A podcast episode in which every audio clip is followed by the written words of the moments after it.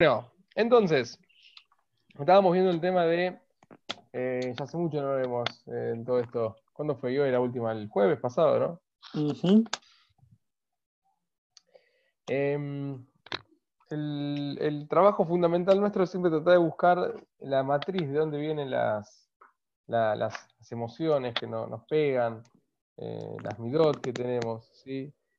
Eh, como dijimos el otro día, nada es bueno definitivamente o nada es malo definitivamente, siempre va a ser en función a cómo se utilice. Por ejemplo, si yo veo una persona que cambió el auto y se me cae la baba, y es una envidia insana, no sirve porque estoy queriendo algo que tiene el otro. Pero si yo veo que el otro tipo se lleva bien con la pareja y es un buen padre y, y labura bien y todo, y yo, también, yo también quiero eso, esa envidia es positiva porque me hace ponerme las pilas, me hace reflexionar y tratar de emular esa situación. Entonces, ahí estoy admirando a la persona y no envidiándole lo que tiene.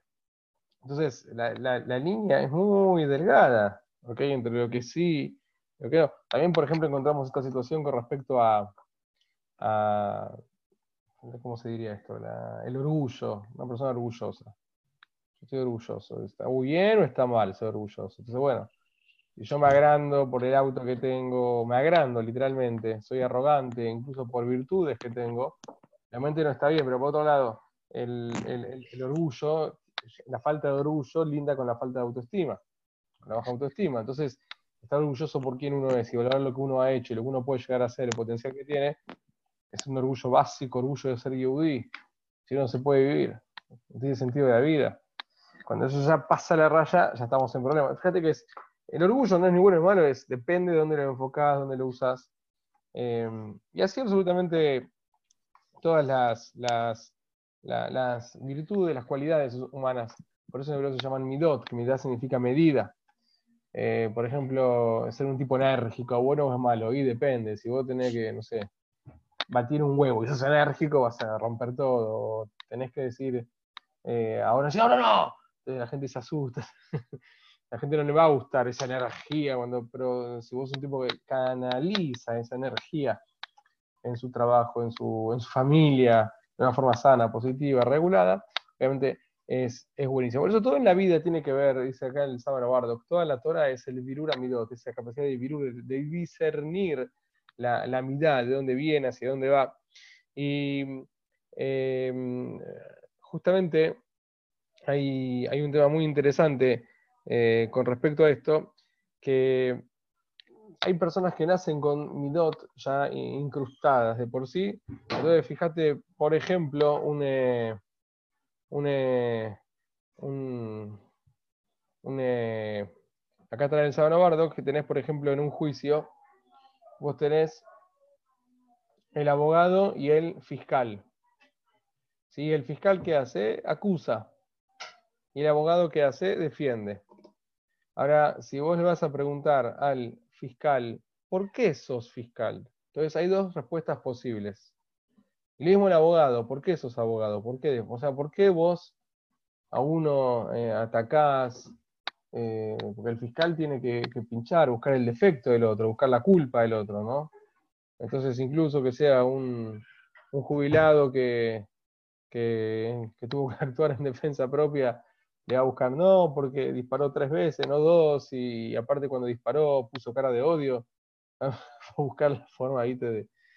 Y el defensor va a defender, a defender, si no, bueno, ¿verdad? él robó, pero era porque no tenía para comer, sí, porque estaba re drogado, no, bueno, pero porque él pensó que era comida, va a empezar a buscar la forma de, lo hizo justamente para eh, levantarse el ánimo porque estaba muy deprimido por la situación del país y este jubilado es un burgués y la culpa de ellos. Siempre el, defensor va a buscar la forma de defender. Y bueno, ok, esto se pasa en un juicio. Vamos a preguntarle, agarrarlo por separado al abogado defensor y al fiscal. Escúchame, vos fiscal, ¿por qué sos fiscal? Vos abogado, ¿por qué sos abogado? ¿Qué onda? ¿Por qué elegiste esta carrera? Entonces, naturalmente te pueden decir dos, dos respuestas. Una es, porque hay que buscar justicia. Y yo quiero justicia. Y la justicia necesita una buena fiscalía. Y el otro decir, la justicia necesita una buena defensoría. Ok. Eh, esta respuesta, obviamente, no es sincera. es demagoga. Demagoga, escúchame. Desde el punto de vista de la justicia, es verdad que hace falta una fiscalía, pero también hace falta una defensoría. O sea, ¿por qué sos fiscal? Tendrías que ser fiscal y defensor a la vez. O sea, no, eh, naturalmente el fiscal siempre va a ser parcial. Eso se trata de ser fiscal. Buscar eh, el defensor, el abogado, va a defender. Me acuerdo que conocí a un abogado y le pregunté, le dije, ¿qué pasaría si te llega un, caso que, que, vos sabés que son, sabés que este tipo es un, criminal, es un estafador o lo que sea? ¿Qué haces? ¿Lo defendés? ¿No lo defendés? ¿Qué haces ahí? Un segundo, ¿eh? No se vayan.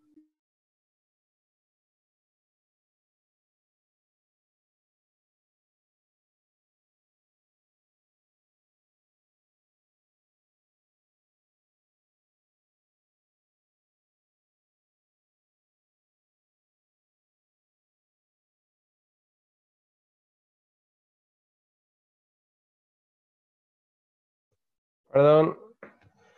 Perdón. Entonces, eh, ¿qué haces? Y me dice, no, yo, si sé, me doy cuenta, él me confiesa que él es culpable, no lo defiendo. Bueno, está bien. Eso me lo dijo a mí, no sé qué hacer. qué hacer en la práctica. Eh, pero sí conozco abogados muy rectos que han dejado casos o no han aceptado defender a personas que ellos no, no consideran defendibles, por así decirlo, o que incluso en otras situaciones, no el, caso en cuestión, no se manejan con, decencia. Muy interesante. Pero bueno, de todas formas, hay dos, dos respuestas Una Dicen, no, pues yo busco, si busca la justicia, la justicia necesita las dos, las campanas. Entonces es un eufemismo, es, una es demagogia. Esa respuesta es eh, amor y paz, y viste, y yo quiero lo mejor para el mundo. Mentira. La otra respuesta, ¿cuál puede ser? Que el fiscal te diga, no sé por qué soy fiscal, porque, porque yo desde chiquito siempre le busco el pelo al huevo, siempre critico a todo el mundo, soy especialista para esto, me sale, me sale. Y el otro, el abogado decir, no, yo desde chiquito siempre quiero defender a todos, siempre busco cómo defender, cómo proteger, cómo amparar, cómo, cómo zafar, cómo buscar para zafar. La escuela cuando alguien tenía que zafar acudía a mí. Entonces, bueno, la verdad que está bueno, es lo que me sale, deja plata. Eh, ¿Qué mejor que, que, eso? Hay un capítulo de Los Simpsons. a mí me, contaron, yo no, no sé de qué esto, pero que que Bart eran todos grandes y Bart decía, por fin me pagan por hacer lo que me gusta y trabajaba de una demoledora, demolía con la bola esa gigante, va y demolía todo el edificio. Escuchame, me gusta, me sale y me pagan, ¿qué más quieres? Esa es la respuesta correcta, esa es la respuesta sincera. Entonces, bueno, acá tienes una persona que eh, su respuesta es, es real, es genuina. Él está respondiendo algo que sinceramente es así. Entonces, por un lado tenés aquel que em, eh, te va a dar una respuesta demagógica, una respuesta políticamente correcta, ¿sí? que obviamente no es la sincera, no es la verdadera. Pero está aquella persona que te va a dar la respuesta real, posta. Y en esa respuesta real, posta, el tipo está pasando por, eh, o sea, se está sincerando. Y, políticamente es incorrecta lo que te está diciendo. ¿sí? Flaco, te estás sincerando, pero te estás quemando. Escúchame, ¿qué estás? Es verdad, pero esto es lo que es. Esto, es lo que está pasando. Eh, esto es lo que soy. Entonces dice acá el San Barco, Rack al Piti Botami, de lo historia Ok, ¿quién es mejor? ¿El que jartea o el que se sincera? Y ante los ojos del público, el que políticamente respondió bien, queda como bien parado, Todos sabemos que está jarteando, pero el tipo queda bien, está bien vestido. Como que conscientemente nos, impacta la, apariencia, el discurso del tipo y pasa. El otro queda mal, sí, queda mal. Como dice el refrán, mejor parecer tonto y quedarse callado eh, antes que hablar y demostrarlo. O sea, callate la boca, ya sabe, todos sabemos que están todos jarteando. Bueno, bueno, lo diga. Está bien, es verdad, eso es lo que socialmente tendemos a pensar y a sentir. No obstante, es un arma doble filo este pensamiento, porque el, el, que, el, que, el que tiene un discurso demagogo queda bien parado socialmente, puede ser, pero vive en una mentira, vive en una gran contradicción, él sabe que no es esto. Él sabe, yo tengo que darte un, un shiur de Shalom Bait y le pego a mi esposa. ah, bueno, pero es mi trabajo, hay que tratarse bien, es la pareja, es muy importante entender al otro. Después corto, para se puede vivir una contradicción así. No se puede vivir. Entonces, uno termina generando una, eh, una trampa interior, en la cual dice una cosa y es otra cosa. Y empieza a justificarse, porque si uno no puede convivir con esa contradicción. Y ahí no tiene, no tiene salida. En cambio el otro, el que dijo, no, yo laburo esto porque me pagan y me sale, es fácil para mí. Pero bueno, el tipo se sincera, tipo, no es que está buscando la justicia, no, no soy un fiscal o un abogado, estoy buscando, no, si sale justicia, mejor, pero no, a veces no sale justicia, porque yo defiendo a este tipo muerto y sé que es un ladrón, pero bueno, lo defiendo. Y bueno, no, no, es justicia, pero bueno, me, pagaron mis honorarios y me salió bien. Y alguien tiene que hacerlo. Entonces, eh, ok, este tipo es una basura, es un desastre. Bueno, callate la boca, por lo menos, es verdad. Pero en sus fueros íntimos, él es sincero con él y no padece esta contradicción. No tiene contradicción. No, yo soy esto, yo soy esto. Yo, yo soy esto. Sí, no, no es lo ideal. Tampoco está mal, yo qué sé, es mi trabajo. Yo defiendo, el otro eh, ataca y después tiene que decir, yo qué sé. No sé si no está bien, no, estoy diciendo que está bien o está mal lo que hace, ¿verdad? Que dice, bueno, yo es mi trabajo. Sí, no, no soy un idealista number one, pero bueno, es lo, que hago. Sí, entonces, por lo menos un Jai Rakal Piti Botamid, él vive naturalmente, según su forma no piensa mucho en este punto, pero historias, pero por lo menos no tiene contradicciones. Y Adam Kase ayer también a la col iré a Job, porque él naturalmente ve todo lo negativo de todo.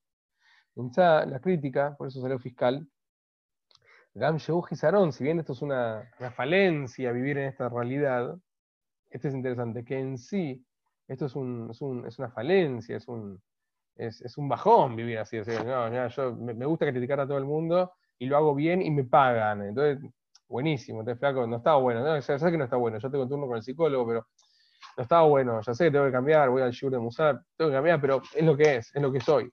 De verdad, esto en sí no, no es algo positivo en lo que esta persona plantea, ¿sí? pero en este punto, por lo menos, si hay algo, en, lo que él describe, no es positivo, pero la, la conciencia de lo que él es es muy positiva, porque por lo menos él no tiene contradicciones, él sabe quién es, sabe lo que le falta, sabe lo que tiene que trabajar. Sobre esto dice la, en la Torah, dice Yosef, las doce tribus, los dos hermanos, perdón, y Yosef tenía como aires de grandeza, soñaba que todos se arrodillaban ante él, no lo querían los hermanos, hasta el punto que una, una rotura fuerte en la, familia original del pueblo judío, mira, ya de ahí viene todo lo, los líos. Sí. Entonces se dice a través de lo Jalú de Verón y Shalom, no le podían saludar, siquiera no podían hablar con él cara a cara, con los hermanos con Yosef. No podía.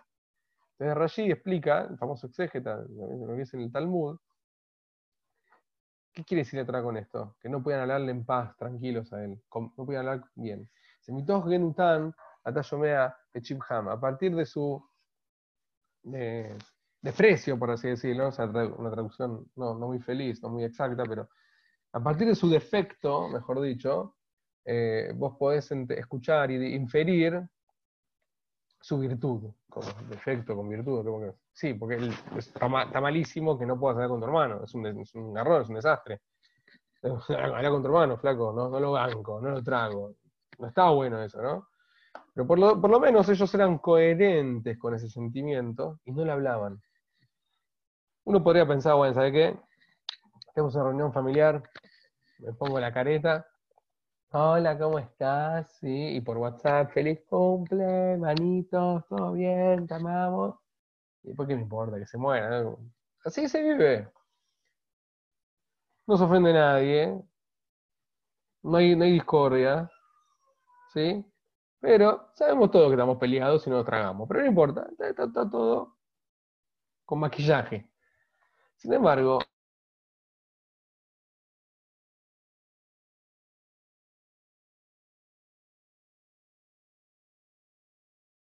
toda una vida de hipocresía.